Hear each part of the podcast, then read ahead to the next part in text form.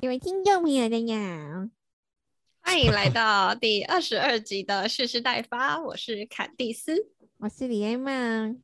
我是章鱼哥，今天李艾梦就这样讲话，今天李艾梦是坎蒂斯的声音。完全不像吧是啊，傻眼。我们今天要讲什么？我们要承接上个礼拜的话题，继续来讨论动动力保持。哦谁给你动力保持啦？动是保保持要保持多久？动保动要持续动物动物权动物福袋。那我们今天的动物是什么？牛吗？好啊，讲牛，我最喜欢牛了，牛好可爱哦，牛超大，然后又很笨。对不起，牛哪很笨很笨？牛牛很笨，好不好？牛就是？打它才会前进，然后用机车扒它。我跟你说，我跟你说，那个是那个是细管的牛可以打，一般的牛根本不能打，好不好？你打一下，它要朝你冲过来。一般的牛应该是碰不到它朝。我的方向走来。好，对不起。那我们来，不那来问坎蒂斯，为什么一般的牛碰不到它？什么叫一般？因为它很凶，一般的牛碰不到它，碰得到啊？为什么会碰不到？碰不到啊，它会躲你。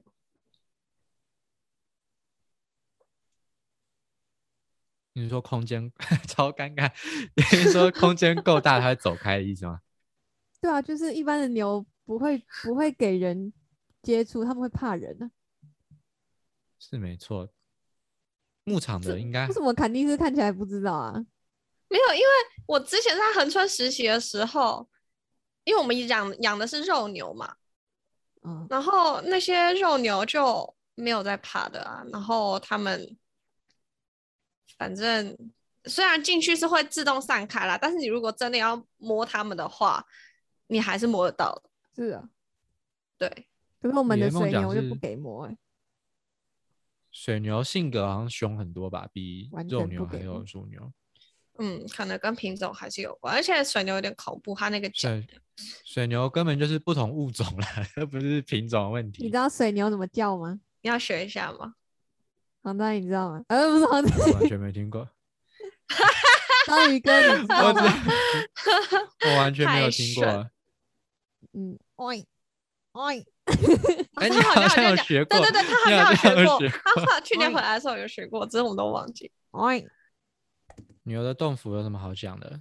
主要呃，先可以先跟大家讲一下，就是因为我们刚才讲三种嘛，一个乳牛，然后肉牛、水牛，然后可能大家还有听过黄牛。哎，这四种牛里面，乳牛是唯一可以比较偏集约式饲养的一种牛。然后像肉牛的话就不行，它一定要地超级大。对，然后水牛还有黄牛是因为它们现在经济价值实在是不比较高。低，讲到牛，在台湾最大的问题就是台湾天气太热。太热了。嗯哎讲到牛的话就我抢答成功哎、对不起，好，请问，嗯，请问乳牛的室温是几度？你说适合温度还是它的室内温度？对啊适合温度，室内温度啊？你在讲啥？适合 温度。我猜十五度以下。差不多吧，就二十二十度以下是比较适合，二十度以上对牛来说就有点热。嗯，没错，所以其实欧洲的天气是很适合养牛的。对啊对，台湾天气三十多度就是一个非常对他们来说就是很可怕的天气。对我们来说应该算是四十度了吧的那种热。我们三十度也很热啊。但是牛没办法吹冷气啊。对，牛不能好，我们来讨论一下为什么牛不能吹冷气。嗯，其实不管是不只是牛啦，所有动物都是这样子。经济动物，就算是像鸡还有猪那种会养在室内的，也不太可能吹冷气。最主要就是因为吹冷气太贵了，然后他们住的地方通常都很大一间，所以冷气不太会有效果。然后再加上宿舍环境其实潮湿又脏，灰尘又多，那个冷气大概用不到一年就报废。没错，种种原因。那在乳牛的话，乳牛因为它虽然是集约式饲养，但它不会是密闭式，密嗯闭式的太热了，所以它通常都是那种可能上面有一个天花板，但是四周是没有墙的那种，不是家徒四壁，刚好跟家徒长得像风雨球场一样的那种东西。对对对对对对，对很形容很好。对，那通常都是这一种啦。所以要用冷气是没办法。那乳牛的话，它最常使用的降温方法都是风扇，还有洒水，对，还有搭洒水，配洒水。嗯，你说应该没有什么？应该是没有那个啦，水帘式吧？水帘式没有不行啊，对啊水帘式要密闭，所以不行。没错。所以在台湾就是热就是一个非常容易侵害到乳牛的那个动物福祉的一个问题。没错，那我来问嗯坎蒂斯，因为你对营养最熟悉，就是在天气热的时候，牛的饲料是不是有什么方法可以让它吃起来不会那么燥热？这样子，OK，呃，我以为你知道，知道了，我知道，我知道。呃，乳牛它主要吃的就是两种东西，一个就是草料，一个是精料。那精料的话，它就是高蛋白，然后草料就是高纤维。对，那主要的能量来源其实是草料，它就会一天大概一头牛可以吃到四十公斤的草料，四十公斤以上。那精料的话，就是我们去补足那些草没有办法提供的必需氨基酸，然后混在里面给它。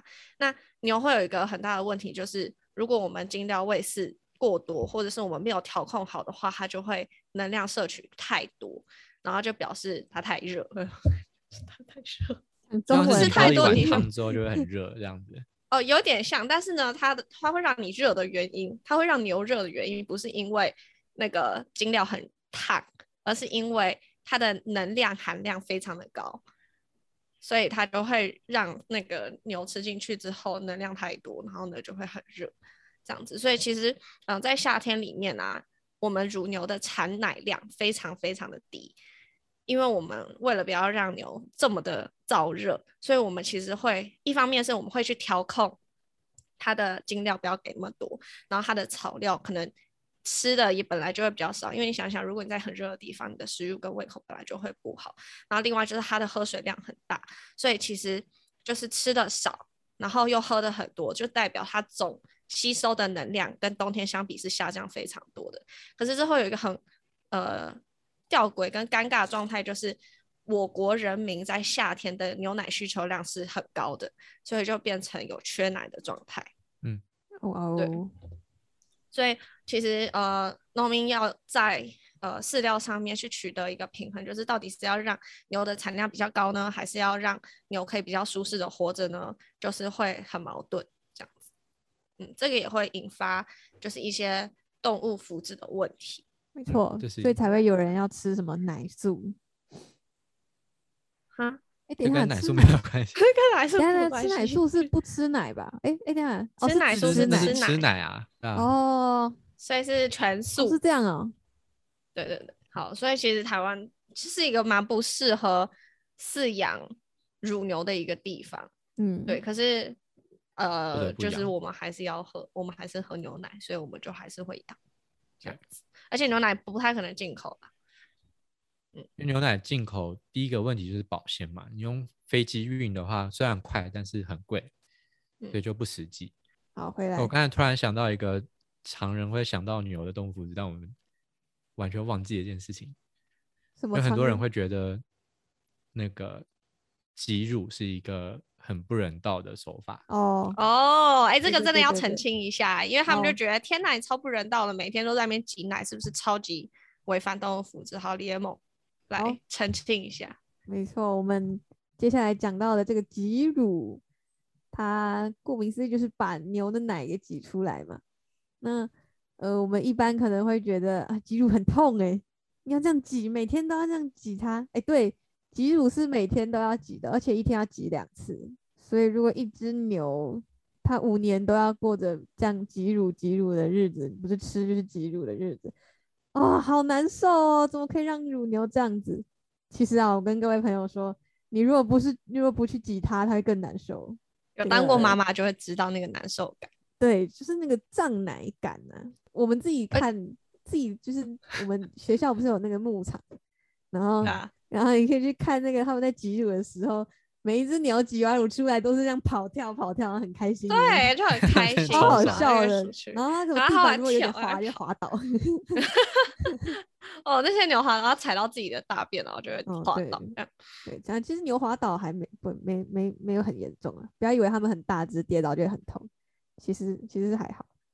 哎，其实也是蛮严重的，不要太常滑倒了。啊对啊，就是就是不会到滑到整个倒栽葱，就是可能这样，这样然后这样。你说到滑倒，我就想到另一个常常被就是吵的议题，就是养牛的地方地板全部都是大便，哦，对它这个超级无敌不符合动。我们那时候上那堂课，那个老师不就说说嘛，你看我次是不是有们去走进那个洞，没有讲到牛舍，就是大便问题。哦，但是很多人就会觉得，你看就是那个大便，然后呢，让他们的生活环境不舒服，什么你会想要睡在你自己的大便上面吗？对对对对，对，好，张宇哥，你要不要澄清一下这件事情？其实基本上，但我不知道你要我澄清哪一部分，是是说有大便没有关系，还是指他们会自己挑地方上厕所这件事情？呃，两个，两个都有。就是一个就是前面说他会滑滑倒嘛，其实是会按时清的，但是牛就很喜欢在你清完之后，然后立刻马上大便，就跟猪一样，对啊，不管什么动物都是啊。对啊？就是喜欢一个干净的厕所。像我们学校的牛舍，基本上就是每天都会拿水去冲，嗯，对，然而且好像会冲蛮多次嗯，对我有冲过，我有冲过有够可怕。很好玩那。个浮雪吗？对啊，浮雪，那而且你冲强力水柱冲而且你冲的时候牛会来找你，然后顺便冲一下牛，让它叫。好。好笑啊。对啊，可以冲牛，他们不会，他们很开心。对啊，有人想说容易滑倒，其实牛舍的地板都是有特殊设计的。那它特殊设计的方法，呃的目的呢，一个就是比较好清理嘛，像是有一些是某些特定地方有沟槽，可以让那个大便还有废水可以流走的。那有一些的设计是说让对牛的脚蹄比较好，因为如果嗯它一直踩在硬的地板上，那它其实会容易得呃腐蹄病，是因为这样来的嘛？对呃，是对，会容易得一个叫腐蹄病的病。那这个病就腐是烂的腐，脚蹄的蹄。它蹄就坏掉嘛。那它蹄坏掉站就很不舒服，所以会影响到牛的生活这样子。那还有另外一个目的就是止滑，通常都是考虑到这三件事情而去设计的，所以基本上大家不用太担心说就是牛滑倒，就他们偶尔会滑倒，但那是正常现象，绝对不是因为说什么蓄设对设计对他们来说很不好，会有这种事嗯情发生。哎、讲到那个牛蹄，我有看过有人在可能 FB 分享他们在修蹄的画面之类的，然后底下就有人留言说：“啊，为什么要这样挖？你那个刀子有够利的，你这样挖他们会痛啊 真的有！”真的有，我有真的看到假的留言。但是有那种给马修蹄的影片，就不会有人骂，超扯。哦，对，马就比较还所以这是一样的道理啊。对啊，其实修蹄真的也是为了他们的蹄好，就像你要剪指甲一样。你对的，指甲刀只是你看起来比较小啊，他们蹄那么大，刀当然要大一点，对不对？哎、我他们们那时候实习课也要修蹄，然后哦，对啊，我有挖挖一点点。我们不是同一对组的吗？对对啊，我们三个同一组同组。为什么你们没有我只讲像是你你们讲的像是不没有，同我们只是我们？只是在哦，我们有挖过蹄对对哦对对对，而且还要把它固定在那个架子上面，哦，对，那个架子。那个很酷，然后要用童军绳绑。嗯，其实已经有蛮多实研究证明说修蹄对牛的那个产乳是有好的嗯，帮助的。对他们其实会比较舒服，然后走路寿命也会比较长。对，然后刚才提到腐蹄病也有原因，是因为它的蹄，它蹄中间有一个会有个小洞，然后那小洞里面很容易藏大便。嗯，那你不定期清的话，那个大便一直积在那边就很就很容易发炎嘛，很嗯，脏。所以修蹄其实是一个蛮必要的过程，但是其实在在台湾，通常牧场主不会自己给自己的牛修蹄，嗯，会有一个修蹄师傅，对嗯他们需要请跑各边的各边，跑遍各个。考考遍考各遍我 不知道。跑遍遍各个牧牛场场，然后帮牛修蹄这样子。对，他的工而且他们动作很快他叫修超厉害题师，什么，修蹄师，嗯，但是在台湾其实有一些修蹄的那个牧场，有这个习惯的牧场不多啦。有一些会想说，就是那它就让它蹄坏掉就淘汰掉。所以讲到刚才李延梦有讲说牛的寿命大概是五年嘛，那这寿命其实是指说我们让它产乳的寿命，就是呃在在这边带大家复习一下乳牛的生活史长什么样子的，这边大概提一下就好。就是小牛大概长到一岁多的时候会第一次配种，嗯然后配种之后就会进入一个怀孕、生小孩、产乳、休息、怀孕、生小孩、产乳的一个循环里面。嗯，那么牛如果在野外的话，通常它们可以长到很很大、很久、很老。但是在牧场的话，牛的年纪一大，那它的产乳的品质就会下降，量也会下降。那这时候，如果他农民认为这头牛已经没办法发挥最大效益。对，发挥最大效益，或者是赚回它的成本之后，就会把它卖掉。嗯那卖掉牛就会变成牛肉温汤。牛，对，对，这是一个循环，大概是这样子啊。那刚才李彦梦讲到说，五岁就是只说一头牛到五岁之后，农民大概就会开始觉得这个牛它的使用期限到了，就会把它淘汰这样子。那呃，有些人会觉得说这是一个啊自然不人道，就是讲，因为我们要把它屠宰嘛，对不嗯对？那这对对于农民来说，其实是很根本的原因，就是他不屠宰，那剩下的那个一就把他养到老死的那个钱，都要是要付，嗯没，人要付嘛。对啊所以我们能做到的唯一的方法就是帮牛改善它的延长它的使用期限，就是让它产乳量不要降的那么快，这样子。呃，对，然后那让它产乳量不要突然降的那么快，就包括照顾好它的全牛身心健康。应该说牛可以活多久，就是一个动物福祉具体的展现啦。对，然后目前世界的目标是什么？什么八岁七胎、九岁八胎、八岁七胎吧？八岁七胎，八岁七胎是现在目前好像以色列跟荷兰有在有有一些呃公司他们是可以做到这样子的，对，嗯但是这个前提就是他们的气候环境很好啊，然后他们有足够大的地方让牛可以自由的去发挥他们的天性。那在台湾的话，其实都还是以集约饲养为主，所以就比较困难。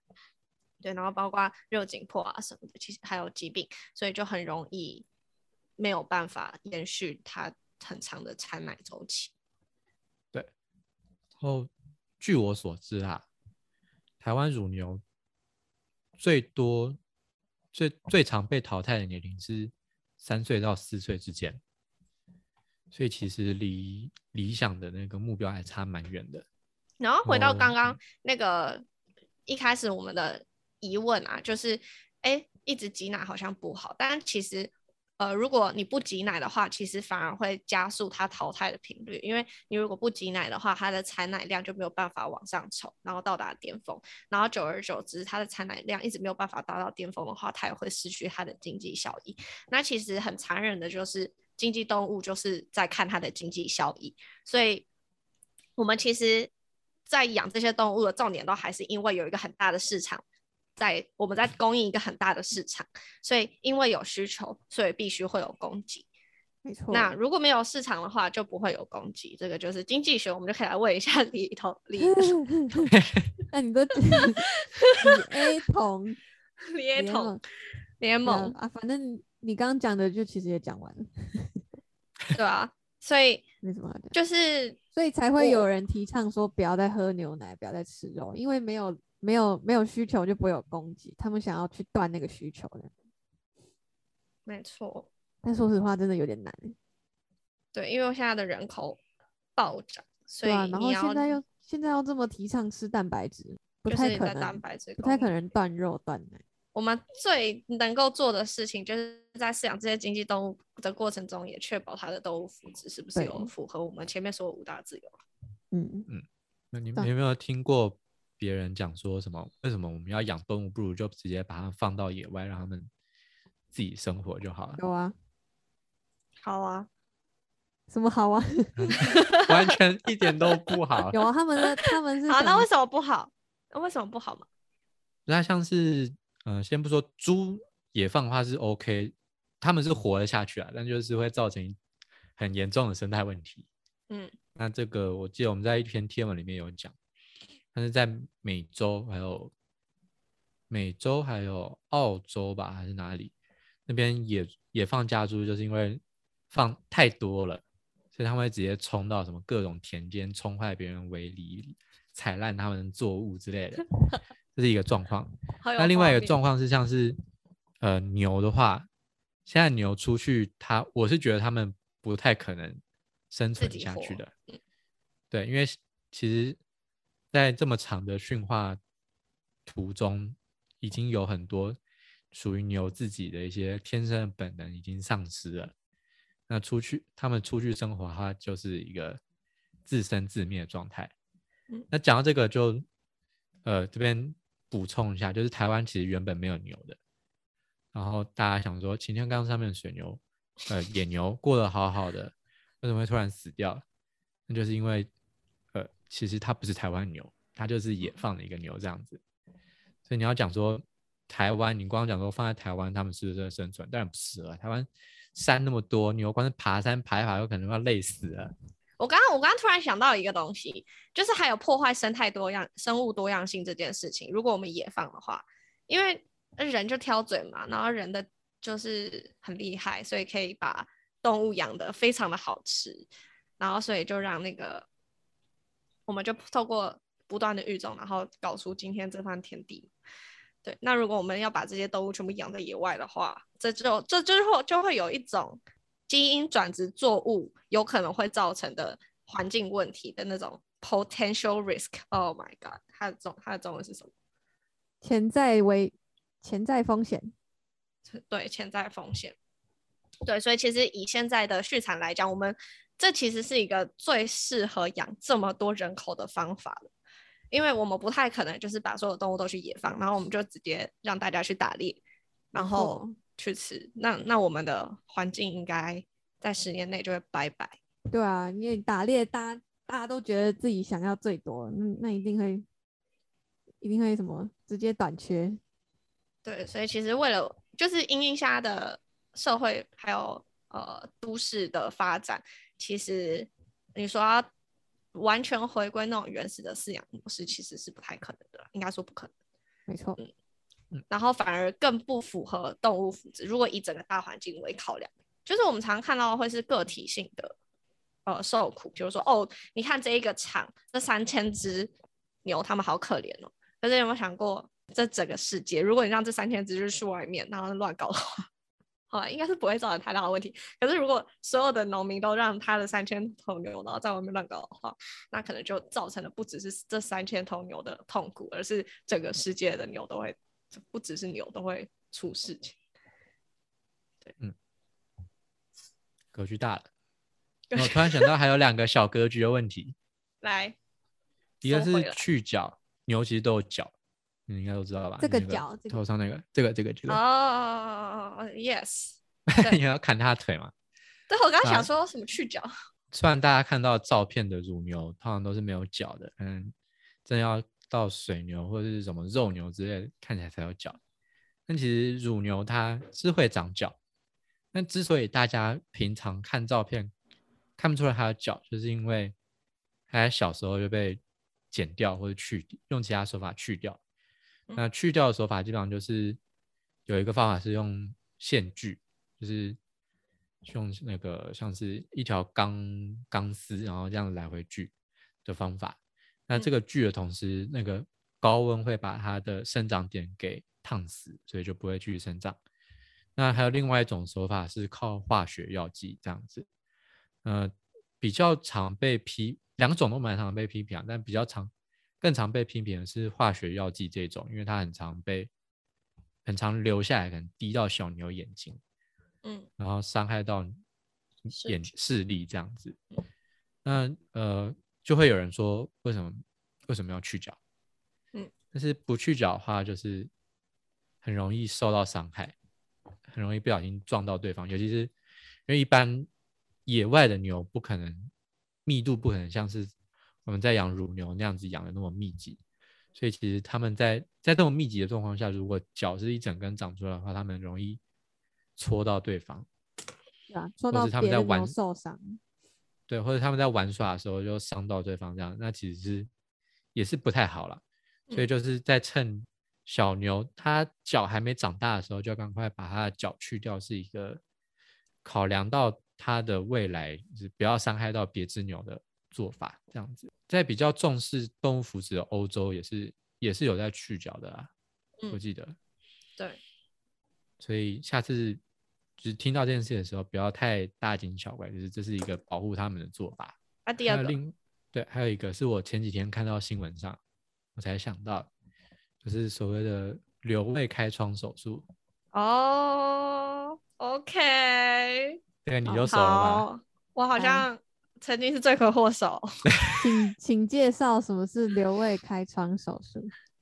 好，哦，我们都知道反刍动物，牛是一种反刍动物。那反刍动物有四个胃，呃，牛最大的胃就叫做瘤胃。那这个瘤胃跟我们一般认知的胃很不一样的，就是它是在进行发酵作用的。那因为牛是吃草嘛，草先进到体内之后，如果按照我们一般的胃，它是没有办法正常消化，所以呢，我们要先透过微生物先分解这些本身没有办法分解的纤维，然后进到其他的胃里面做进一步的呃分解，这样子。那呃瘤胃开窗手术就是我们在牛的侧边，就是它的瘤胃的地方，我们会打一个洞，我们就可以直接从外面去取它瘤胃里面的液体也好，嗯，或者是消化到一半的物质也好。这个通常是在学校里面教育单位比较常出现的，因为一方面是我们要去监控牛的状态。它的饮食状态、它的发酵状态、它的身体状态，然后另一个是做进一步的研究。那很多人就会觉得这超级无敌不人道，就是你凭什么为了你自己的研究，然后就在牛的身上开一个洞？那没看过可能有点难想象，它之所以叫开窗，就是因为那个洞其实是平常我们不用它的时候，它会有一个盖子把它盖起来，然后嗯嗯需要的时候再把它打开，这样子。很多人就会觉得，啊，你打开那个盖子的时候，它就会接触到空气啊。那这样子的话，不是脏脏的东西就进去了吗？但是它的接触方法跟我们的嘴巴还有外界的接触方法是一样的，因为它是通的，就不太需要担心会有感染啊或者什么的问题。对，好啦，当然啦，你如果手术做的不好的话，就会感染，但是那就是取决于那个兽医师的技术了。你讲到细感染，我又想到两个可以讲的，等一下，等一下，等一下，肯定是还没有讲，这样牛开了会不会对他来说很痛，或是有什么影响之类的？哪有人开刀不痛的？对啊，那你要讲一下他们的影响是什么，然后可能没那么严重，要跟大家讲一下。好，等一下啊。消失，呃，录节目录到一半消失啊！没电了啦。呃，其实呢，我们之后会，我们之后后面几集会再讨论到实验动物的议题，这样子。那其实人胃开窗手术它造成的，呃，会会引导到的方向就比较是跟实验动物会面临的福祉比较有关系，因为它这个手术的重点比较像是在帮助研究。那这都是一个很长的历程，因为你知道科技进步不是一天造成的嘛，所以呃，为了日后能够更大幅度的降低可能牛现在现阶段会遇到的困困难跟紧迫，我们可能就会需要现阶段先用这样子的方式，然后可能让一只牛或者两只牛不是很舒服这样。可是为了要让以后一整批牛、一整群牛可以有更好的环境、更好的生活环境，所以其实它是长远来看的。对啊，当下你说开开窗手术。嗯，你如果问一头任何一头牛，然后它真的会跟你讲的话，它应该是不愿意接受这头这台手术的。但是就很像，呃，我们很多人也到现现在都会签那个器官捐赠书，我觉得其实是一样的概念。对，那剩下的部分我们就留到实验动物再讲。没错，实验动物又是一个超级大的议题。对，实验动物讲不完，所以我们今天不先不提到，但是大家就是可以先记着，哎，其实经济动物也有时候会面临到这样子的议题。好，你的发言，我想到另外两个都跟生小牛有关，哦，一个是那个那叫什么啊、就是从肛门伸进去检查胎检查直肠触诊。哦，对对对，直肠触诊。先讲直肠触诊好了。李梦，你要不要解释一下直肠触诊是什么啊？好，直肠触诊呢，直肠就是呃肛门在上面一点的那一段，好，没错好，，对，很精对辟。，就是然后触诊，顾名思义就是要碰到它，所以我们会手从那个牛的肛门这样塞塞塞塞塞塞塞塞塞，那我们可以去摸它的那个子宫那边嘛，子宫角。对哦对子宫角摸角的滤泡，好，反正就是为了给他们检查有没有怀孕，是吗？对主，要是检查怀孕状胎位胎位的状态。哦，对对对，那为什么要有这个怎么样检查方式呢？一个原因是因为超音波不好用，对，因为牛很厚，好 牛很厚，对牛很牛排很好吃，很大，很牛很大一只，厚牛，厚牛超音波是不能用的太准确啊。然后嗯再加上牛它是个单胎动物，就是它一一次只会生一胎，然后牛一头牛的经济价值又很高，所以通常就会用这种方式来确保说，就是它的胎儿一切正常这样，所以它是一个医疗手段。那牛会不会不舒服呢？会，就是我们在进行直肠触诊的时候，通常都会喂哎把它夹在一个小篮子，然后它前面会有精好吃的精料可以吃。对对，所以他们就会把一一直在那边吃精料，然后其实他有点懒得管你后面在做什么。嗯，对，他唯一的不舒服应该就是会想大便，可能会大出一些便来。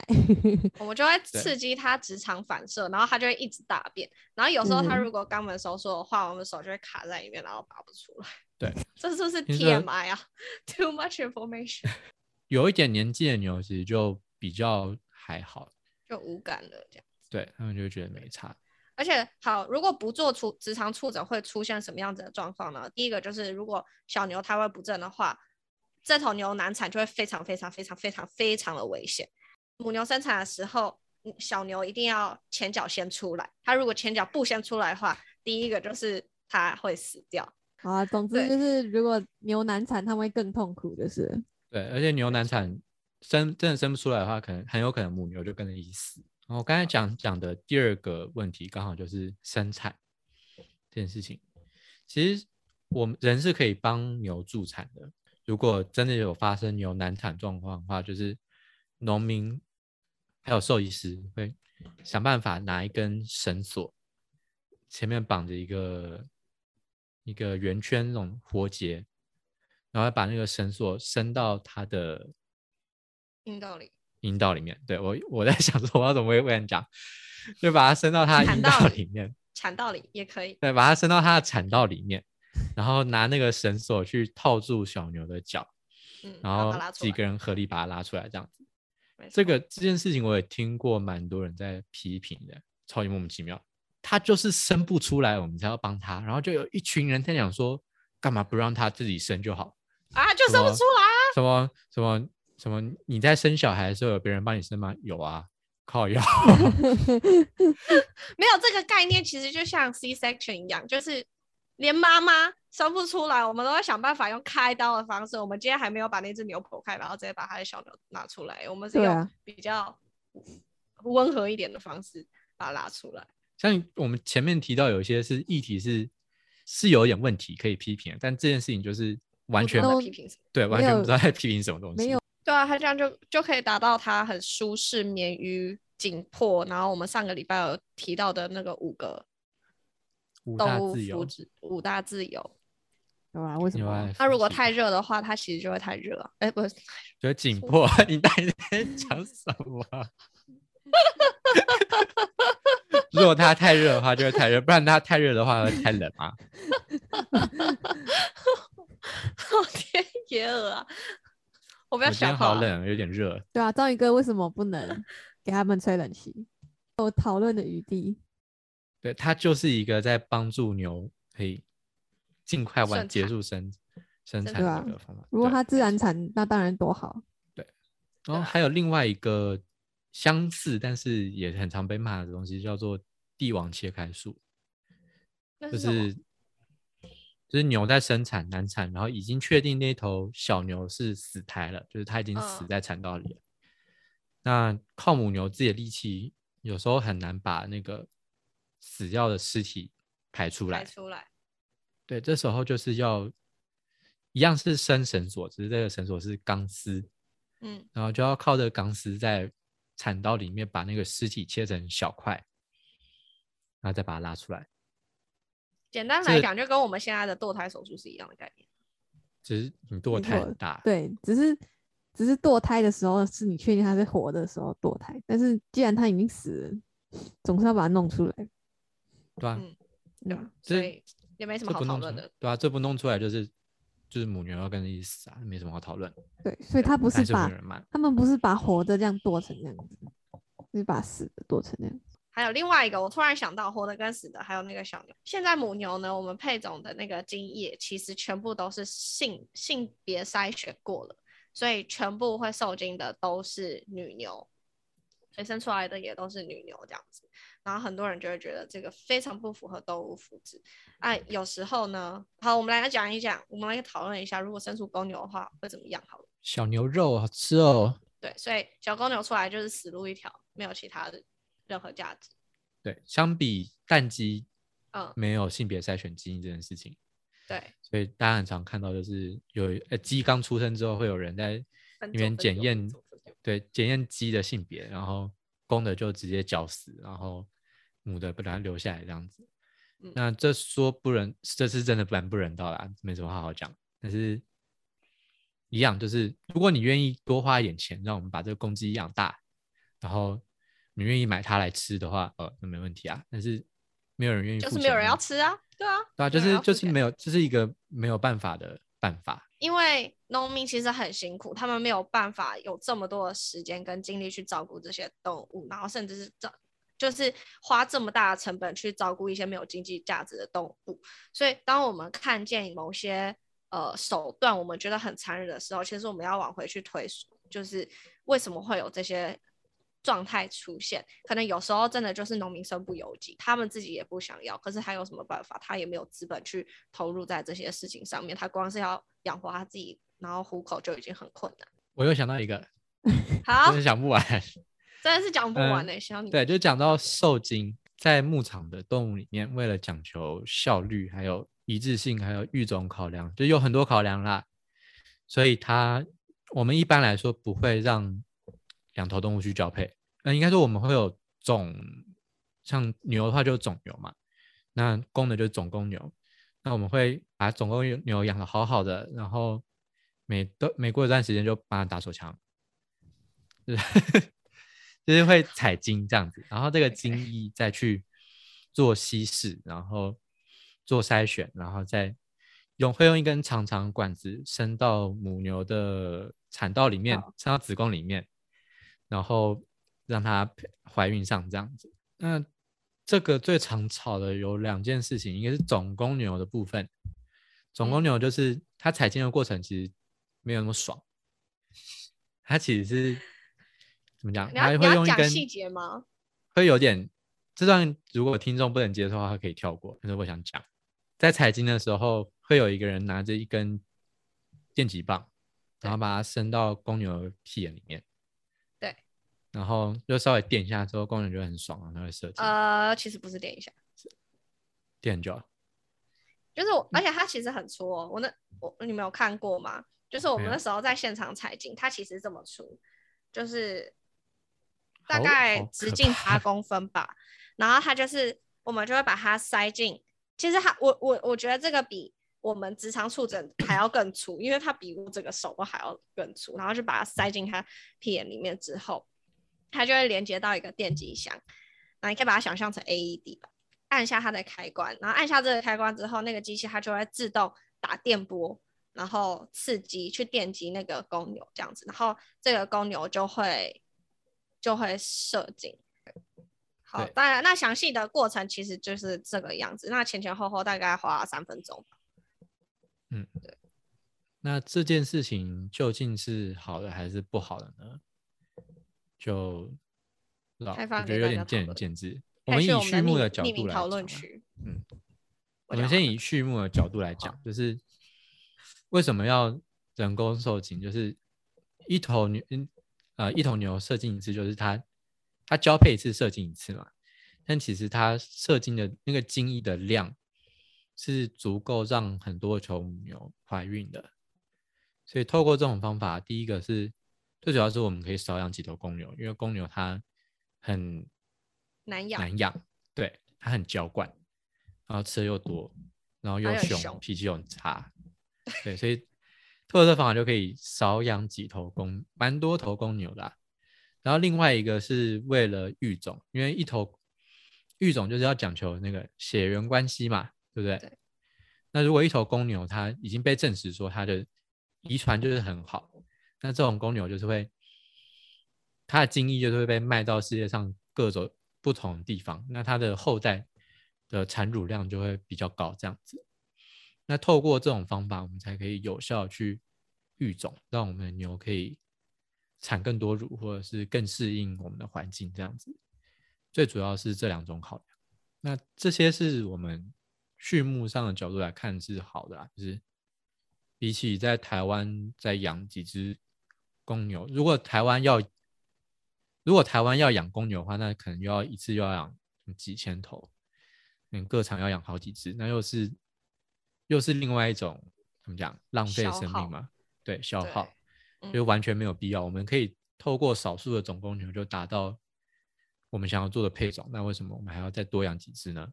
嗯，至于它会不会，它有没有生理上不适，这个是我是不知道啊。生理上嘛，不会，我看他每天过得很爽。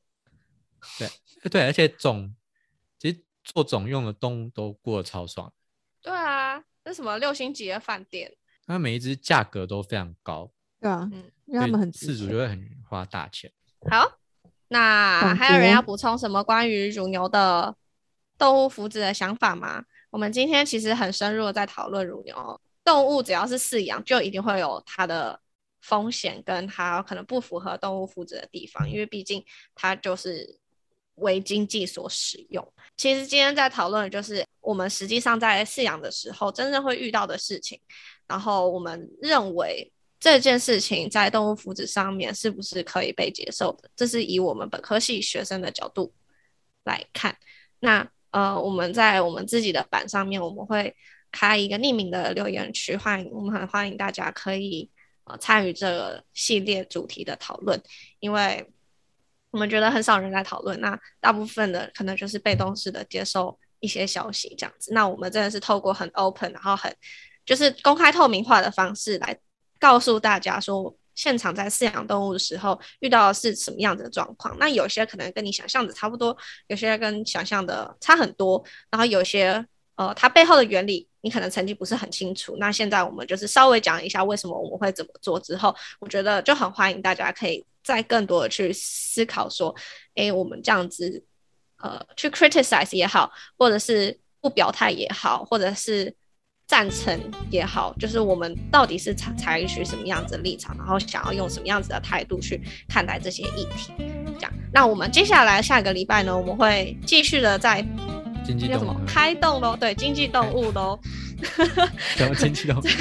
开动喽这个系列，然后继续讲，可能是讲猪吧，应该是讲猪，对不对？嗯，对，可能讲完猪，再来讲个实验动物，再来讲伴侣动物，再来讲个什么，那叫什么观赏？